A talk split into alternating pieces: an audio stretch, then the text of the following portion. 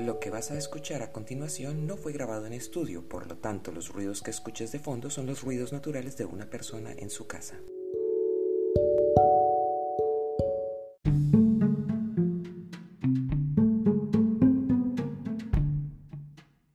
Vamos a hacer un ejercicio de imaginación en el que piensas en un mundo sin internet, una vida en la que no puedes dar un clic al computador, al, celular, no tienes dónde buscar la información inmediatamente más que en los libros, si los tienes, o en una biblioteca, pues para encontrar esta información. O te toca ir muy lejos a buscar la biblioteca para buscar un libro donde puedas buscar una información que pueda o no estar desactualizada.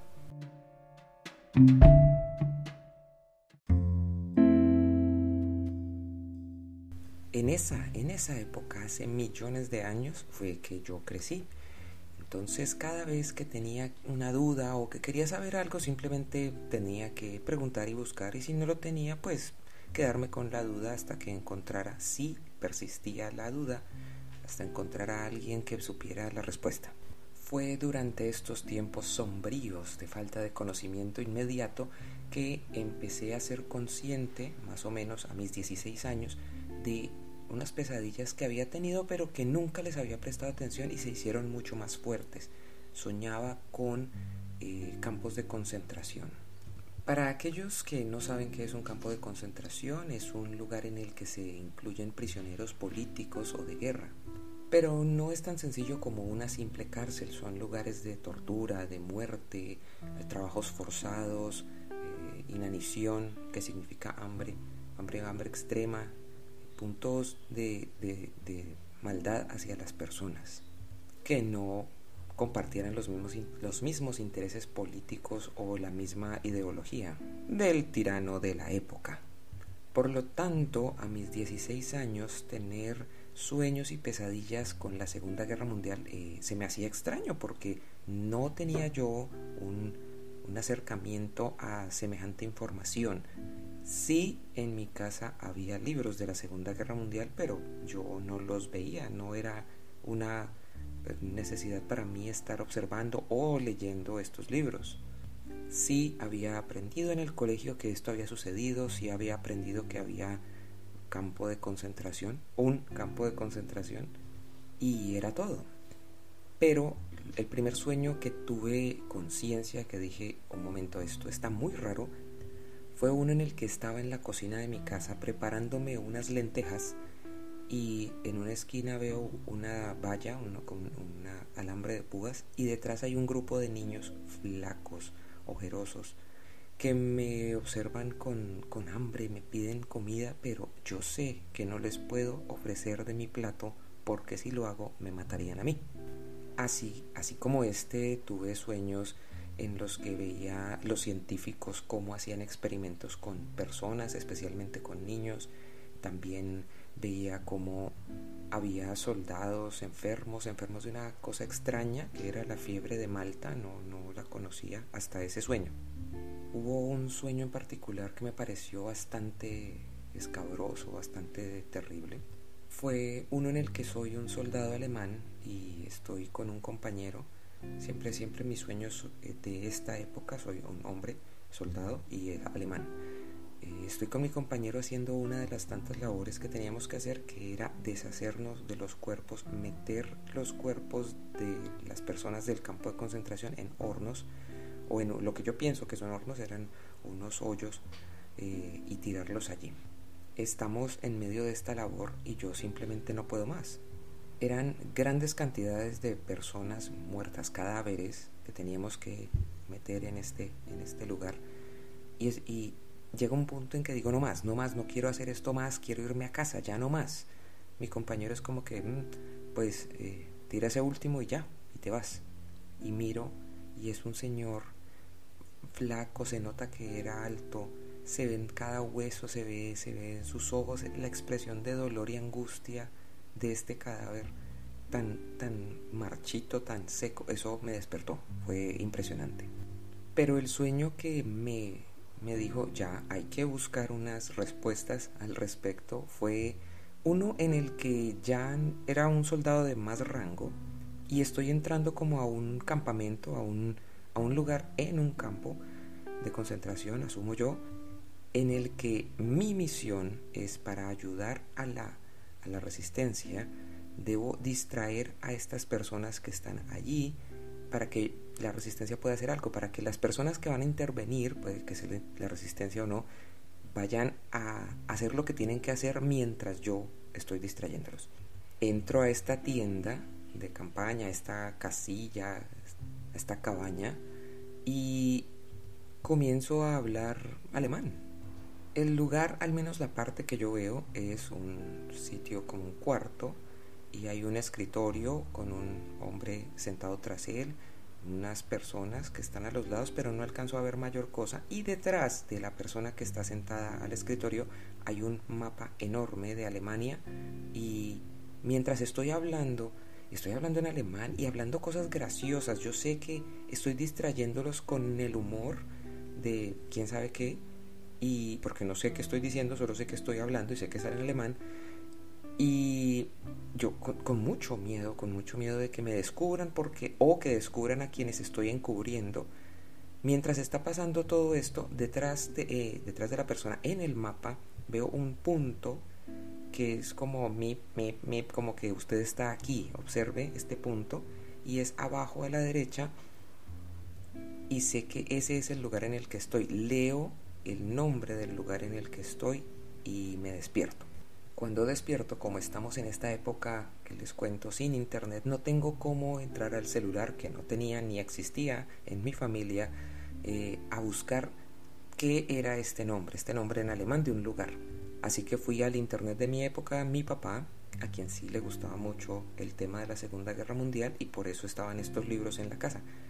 Le conté el sueño y le expliqué más o menos dónde y me dijo, ¿será Auschwitz? Y le dije, no, no es Auschwitz, es como A con puntos porque suena como A y termina en Rich. Rich, Reich, una cosa así. No, no es el mismo sonido, es totalmente distinto. Sé que suena como A y tiene puntos encima, y Reich. Eh, mi papá y yo empezamos a buscar libros, pero nuestros libros están en español, aunque hay algunas referencias a nombres en alemán, no encontramos un nombre de un campo de concentración o de un campamento que tuviera esas características gramaticales. Por lo tanto, como todas las cosas que no encontrábamos en libros o en personas, quedó la duda permanentemente.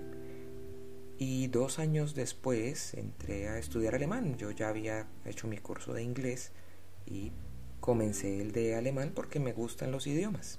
Cuando hice la inscripción me dieron mis libros uno de ellos eh, tenía un, defecto de fábrica y se abría siempre en la misma página. La página en la que abría era un mapa de Alemania y sus alrededores, claramente pues estaba en alemán porque era un libro para aprender alemán. Entonces es lo primero que veo del libro, observo los colores del mapa, cómo está distribuido y cuando miro hacia abajo, a la derecha, a mi derecha, encuentro el nombre, Reich, que significa Austria, el cual se escribe o con dos punticos arriba, Ste Reich, termina en ich. Quiero, quiero hacer una pausa para decir, perdónenme, las personas que sí hablan alemán, aunque entré al curso, no tuve como terminarlo, solo hice tres años, lo cual no es suficiente para aprender alemán. Entonces, ahí es cuando me entero que en mi sueño vi una palabra en alemán que no conocía que no había forma que la hubiera visto porque en los libros de mi casa no estaban y que dos años después de haberla soñado la encuentro. Pero lo que significaba este sueño, si era un recuerdo de una vida pasada, si era simplemente información de la humanidad llegándome a través del, del campo onírico, era una duda para mí. No entendía, 18 años y tenía esta información de, de 40, 50 años atrás ¿Para qué? ¿Por qué? ¿Cómo? Era la máxima pregunta. ¿Cómo sabía yo estas cosas? Ya después de los años empieza a llegar la parabólica, que es la forma en la que nosotros le llamábamos en aquel entonces a los canales internacionales traídos a través de señal de satélite y con ellos eh, llegan canales de historia, canales donde empiezan a mostrar cosas de la Segunda la Primera Guerra Mundial, pero la Segunda Guerra Mundial es el, el postre, la felicidad de muchos de estos canales. En aquel entonces estaban apenas comenzando y yo tendría unos 21 años cuando fui a despedirme de mis, de mis padres porque iba a salir y ellos estaban viendo un programa que estaban dando en uno de estos canales y cuando veo la pantalla están hablando de los hornos y muestran una puerta que tenía unas características muy específicas que hubo en mi sueño y las vi allí. Y dije, esas son, esos son exactamente los hornos que yo vi en el sueño que tuve hace, uh, cuatro o cinco años atrás. ¿Cómo iba a saber eso? Para mí sigue siendo una pregunta sin respuesta. Pasan varios años en los que ya no tengo tantas pesadillas de ese estilo, son muy muy poquitas, pero bueno, empiezo a trabajar como profesora y desarrollo mis ideas del juego como una forma de, de educación. A través de los años llega un punto en el que aceptan un taller para unos encuentros internacionales de educación en Budapest y en París. Jamás en la vida creí que yo pudiera en realidad ir a Europa y fue para mí maravilloso poder tener esta experiencia. El que era en aquel entonces mi esposo, cuando estábamos planeando cómo hacer el viaje, porque uno de los talleres estaba a un mes de distancia del otro, claramente teníamos que quedar, tenía, nos tocó quedarnos un mes. Y además de ver cómo ahorrar el dinero suficiente para hacerlo, teníamos que ver a dónde íbamos a estar, qué lugares visitar. Me pregunta él, ¿vamos a ir a, Auschwitz? Y le dije yo, claro, claro que sí. Le debo esta visita a todos estos sueños que tuve, le debo esta visita ética y moralmente a lo que pasó en mi mente o en mis sueños. Y dije, listo, vamos. Me dijo, bueno, entonces hay que ir a Polonia. Le dije, no, Auschwitz está en Austria. Él dijo, no, está en Polonia. Y ahí sí pudimos buscar en internet, en efecto estaba en Polonia. Eh, una vez más, mi ignorancia era alta en esto a pesar de tener detalles que no iba a encontrar en un libro. O vaya, entonces, ¿qué es lo que hay en Austria? Porque para ese momento de mi vida yo pensaba que había habido un campo de concentración, que era Auschwitz, o dos o tres. Resulta que fueron cantidades. Se dice que como unos 40.000 creo, pero la verdad es que para mí en ese momento eran tres o cuatro. No podía creer que la humanidad gastara tiempo y recursos en hacer lugares para maltratar al resto de la humanidad. Pero bueno, con la ayuda de Internet empecé a buscar en Austria, yo vi, el mapa del, del país en el punto donde yo había visto en el sueño. Yo tengo muy claro esa imagen en mi cabeza y empiezo a buscar y digo, bueno, ¿cómo voy a encontrarlo así? Voy a colocar campos de concentración en Austria y aparecen un montón de puntitos en el mapa, pero aparece uno donde yo estoy buscando y es el Mauthausen. Era la primera vez en la vida que yo leía, escuchaba, sabía del Mauthausen. Uno en realidad se queda con como el más grande de todos que es Auschwitz, pero pues el Mauthausen también fue grande, no a ese nivel, pero sí fue un campo de concentración bien importante en esta área y en la época. Muy bien, a Austria, iba a hacer el viaje a la ciudad Linz, un lugar que me gustó bastante, pero que más que destino turístico era el lugar más cercano a el campo de concentración. A pesar de haber ido con el que era mi esposo y mi hija, no podía ir con ellos porque no se permite la entrada a menores de 14 años. Entonces él se quedó con la niña mientras yo iba a este recorrido. Tomé un bus desde la estación, que me dejaba a unos 15 minutos caminando, 15-20 minutos caminando del Mauthausen. Cuando llegué a la parada, bajé del bus y empecé a caminar con mucho temor porque eran lugares, un país desconocido, en un lugar que no tenía idea, pocas casas, no era ciudades, ya parte como externa de la ciudad. Muy bonito, claro, las casas eh, con flores, eh, de verdad fue un bonito recorrido, pero la desconfianza no me, no me dejaba. Iba caminando y de repente escuché como un avión. Yo estaba esperando que empezaran a, como en las películas, a, disparar y yo correr a tirarme un campo de maíz. No sucedió. Y a lo que voy recorriendo, subiendo, es un poquito empinado. Iba pensando cuántas personas habrían recorrido esto en esa época, cómo estos caminos llevan tan bonitos, llevan a un lugar tan tan difícil.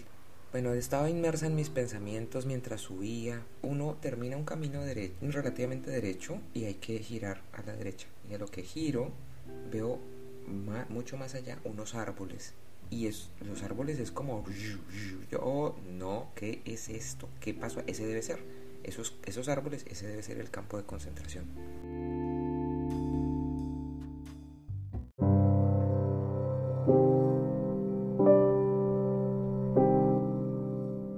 Se sentía como una energía fuerte. En, en, aquel entonces yo no tenía tan desarrollada, desarrollado ese sentido de cómo es la energía.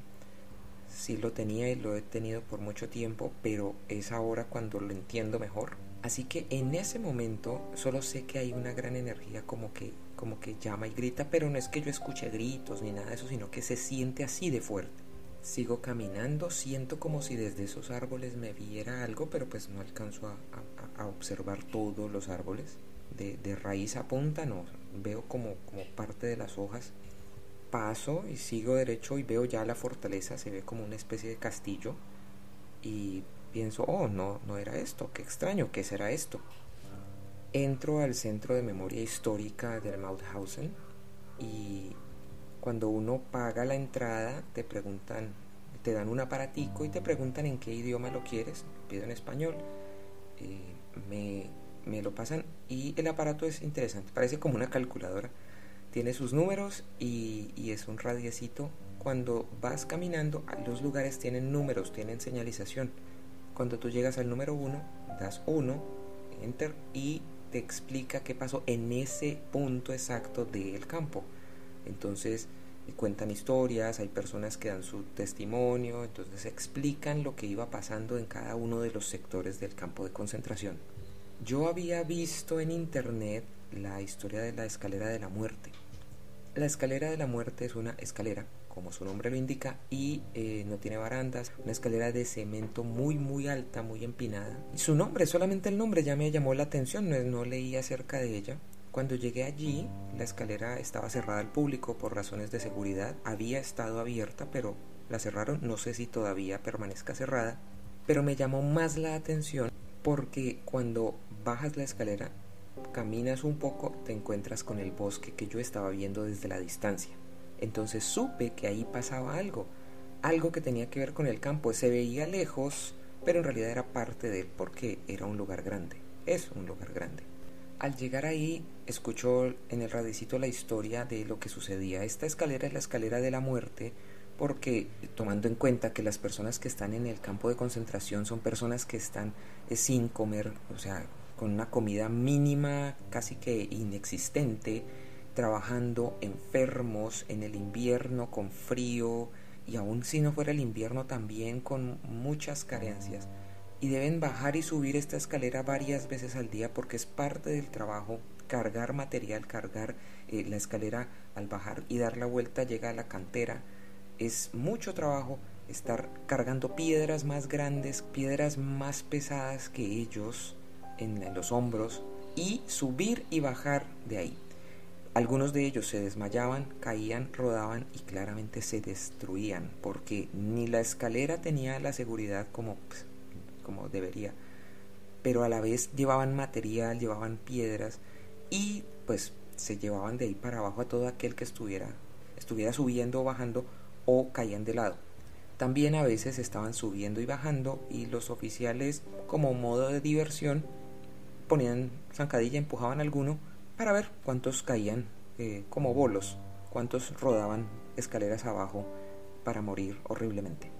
La persona que cuenta la historia en el testimonio dice que estaba trabajando abajo de la escalera y llegó, llegaron unas personas, unas, eh, supongo, creo que eran rusos, porque hay otro dato, no es solamente campos de concentración contra los judíos, sino contra cualquier persona que tuviera una idea política diferente al régimen existente. Entonces llegan estas personas, rusos, polacos, no sé, alguien, algunas personas de un lugar, y lo que hacen los guardias es obligarlos a que se empujen unos a otros para divertirse. Para divertirse los guardias, obviamente las personas no se divertían haciendo esto. Él cuenta que él está trabajando y cuando empieza a suceder eso, él escucha todos los cuerpos cayendo, el sonido de los cuerpos destrozándose contra el piso y dice, solo podía seguir trabajando porque si yo paraba iba a ser peor para mí. Tener el recuerdo de este sonido, del momento, del dolor, eh, de todo lo que vivía, eh, fue, fue de las cosas que más me impresionó.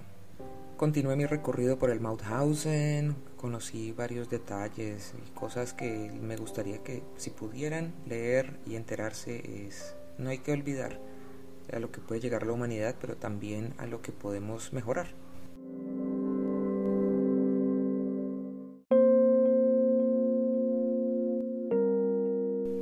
Terminé el recorrido, regresé bueno, ya el viaje siguió.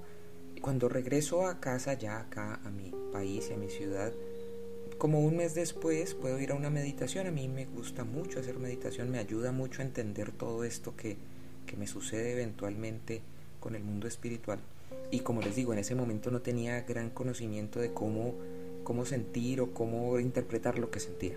La meditación me ayudó mucho comprender estas cosas y todavía me ayuda. Así que fui a una con cuencos tibetanos. Los cuencos tibetanos son como unos cuencos de metal. Se hacen sonar con un, con un palito de madera y el sonido tiene diferentes longitudes de onda, por lo tanto hace diferentes sonidos y cada uno tiene una, una función específica respecto a la energía. Estaba en esta meditación, empieza, quien toca los cuencos es, es Shalan, persona maravillosa, me cae muy bien. Un saludo, Shalom. Y él empieza a dirigir, cerrar los ojos y hacer todo este proceso de respiración, dejar, debe dejarse llevar por el sonido, simplemente. Y en ese momento es como si me transportara de vuelta al Mauthausen. Pero estoy abajo de la escalera, lugar que no pude visitar, pero estaba allá abajo y podía ver todos los detalles de cómo se veía alrededor, arriba, abajo. En fin, estoy ahí y lo que me, entiendo que debo hacer es sacarlos. Tienes que sacarlos de aquí. Una figura se forma en el suelo como si hubiera un dibujo dorado en el suelo.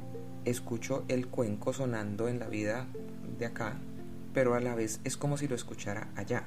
De los árboles yo veo que se asoman así como lo sentía cuando estaba en el lugar. En esta meditación veía como, como que se me asomaban y yo les decía, vengan, vamos, tenemos que irnos. Pero no salían no salían porque era como este miedo. Ya eh, después entendí que los, estas personas, algunos espíritus, no todos, algunos espíritus sienten que el tiempo no pasa. Siguen ahí y siguen con miedo y se están escondiendo porque siguen siendo prisioneros. No, no, no, no están conscientes de que han muerto. Esto los tiene atrapados. Entonces, no, no sé cómo hacer para que se acerquen, para que confíen y les digo, escuchen, escuchen la campana, es porque ya, ya nos tenemos que ir, sigan el sonido de la campana, síganlo. Y empiezan a salir, y yo pensé que era cualquier cinco o seis personas, eran muchísimas, muchísimos espíritus saliendo, saliendo de ese bosque. Y a lo que llegan, a, lo que yo veo como un dibujo en el piso grande, a lo que tocan ese borde, es como que algo, alguien los abraza y los sube, como un, como un rayito de luz va subiendo y yo no entiendo qué pasa, pero pues supongo que eso es lo que tengo que hacer. Entonces llamo y llamo y voy como, como cuando hay un recreo y bueno, bueno, a clase otra vez y digo, vengan, vengan. De repente siento que alguien me mira desde debajo de la escalera. No sé cómo es debajo de la escalera, yo estoy asumiendo que no hay un hueco ahí, no creo, pero debajo de la escalera y me dice como, shh, no, no, no, no, no, hace señas de que me quede callada porque están escondidos, no lo han visto, no los han visto. Entonces tengo que convencerlos de salir de ahí para irse. Le digo, sabes, yo sé dónde está tu familia. Vamos, vamos que yo sé dónde están. Yo, yo sé dónde están escondidos. Y empieza y sale este, y no sale solo este, sino como unos cuatro o cinco más de ahí debajo, que están ocultos como espíritus de una, un peligro que ya no existe hace muchos años, para, pues al menos para nosotros. Salen y salen y salen espíritus y se van y se van en rayos de luz, en rayos dorados hacia arriba, pero veo a alguien encima de la escalera. Cuando me acerco, es un soldado, es un guardia. Y, y está, se nota, se nota que está cansado, me dice, todavía no he terminado, no han venido. He descubierto a través de los años que, que eso es como una, una, historia clásica del ejército, de los que prestan el servicio aquí en varias partes del mundo que he sabido, y es que hay un soldado que se queda ahí, prestando la guardia y esperando que lo reemplacen, pero nadie llega a reemplazarlo. En ese momento pienso, oye, estos son los malos, pero finalmente tendrá que pasar para pues, hacer lo que tenga que hacer al otro lado, entonces le digo, oye, ya, yo, yo te reemplazo, yo vine a reemplazarte, tienes que ir allá. Ya sale, se va, y, ya, ya son menos, ya son menos, y se cierra, se va cerrando este, como este portal, este dibujo. Lo más extraño fue que al final me llevan a mí también. Y yo pensaba, ¿cómo? Pues no se supone que es como pasar a lo muerto. Me morí, me morí. Aquí fue, en la meditación quedé. Ya veía los titulares, muere mujer en meditación, Charán en la cárcel. Cuando subo, es como estar en una estación de tren. Yo me pregunto si es la imagen que ellos hubieran reconocido, entonces les da confianza, o es la imagen que yo reconocería. Nunca, solamente en ese viaje estuve en una estación de tren, nunca antes estuve en una cuando estaba allá podía ver que aquellos que habían subido es como si hubieran bajado del tren y las familias los estuvieran recibiendo. Eran muchísimas personas felices, abrazándose, contentos, recibiendo al que no estaba, como que al fin, al fin, al fin te podemos ver, al fin llegaste. Y era mucha alegría de muchas personas y yo me sentí feliz, me sentí tranquila, sentí un momento de, alegría en ese, en ese momento empieza a terminar la, meditación. Nos vuelven a llamar cuando, cuando termina la meditación, te piden que, que respires, que vayas regresando, que vayas sintiendo tu cuerpo y esa fue difícil volver. Allí tuve dificultades porque me sentía con muchísimo frío, como que temblaba. Fue una experiencia muy fuerte a nivel emocional, a nivel espiritual, a nivel físico. Y me hizo pensar en varias cosas que a veces no nos detenemos a pensar.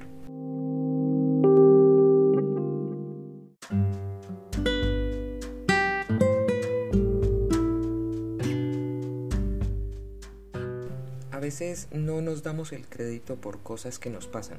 En otros episodios les contaré más acerca de estas percepciones extrasensoriales, psíquicas, espirituales, pero a pesar de que fueron muchos sueños, fueron muchas experiencias compartidas y explicadas con otras personas, aún así yo me pregunto, ¿en serio sí? ¿Será? Pero no nos damos el crédito porque el, mundo espiritual tiende a ser tiende a ser como una cosa fantasiosa, no es cierto, no es probable, no es científicamente medible y eso, eso hace que, que le restemos importancia a esto. Por mucho tiempo batallé entre lo que es científicamente medible y lo que sentía y vivía hasta que simplemente solté y lo acepté. Y ya, no, no rige mi vida, pero sí entiendo que existe en ella y no, lo, no peleo contra eso lo cual ha hecho mucho más fácil el contacto espiritual en mí. Por otra parte está la compasión. Esta experiencia me hizo pensar en lo mucho que entendemos a una víctima, claro, y hay que entenderla y proteger al que podamos. Pero la compasión por el malvado es muy difícil de desarrollar. Cuando hablo de la compasión por el malvado no es perdonémoslo, perdonémosla porque es que tuvo una dificultad, no, no, las personas cometen actos y estos actos deben tener una consecuencia.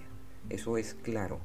La compasión está en, en comprender que una persona feliz no comete actos de maldad contra otros, no quiere verlos mal, no quiere hacerlos sentir tristes o destruirlos física, emocional o psicológicamente. Una persona feliz no destruye a otros. Así que aquel que es malvado, así sea el más cruel, así sea el más terrible, tiene un dolor tan grande adentro que necesita que el mundo lo reciba. El malvado no es más poderoso, el malvado es tan débil que necesita destruir a los demás. Espero que puedan encontrar información que esta, este episodio les haya dejado dudas y preguntas y quieran saber un poco más acerca de los campos de concentración, el Mauthausen o la Segunda Guerra Mundial o simplemente la compasión. Busquen instruyanse, lean, edúquense y no se queden solo con mis recuerdos de guerra.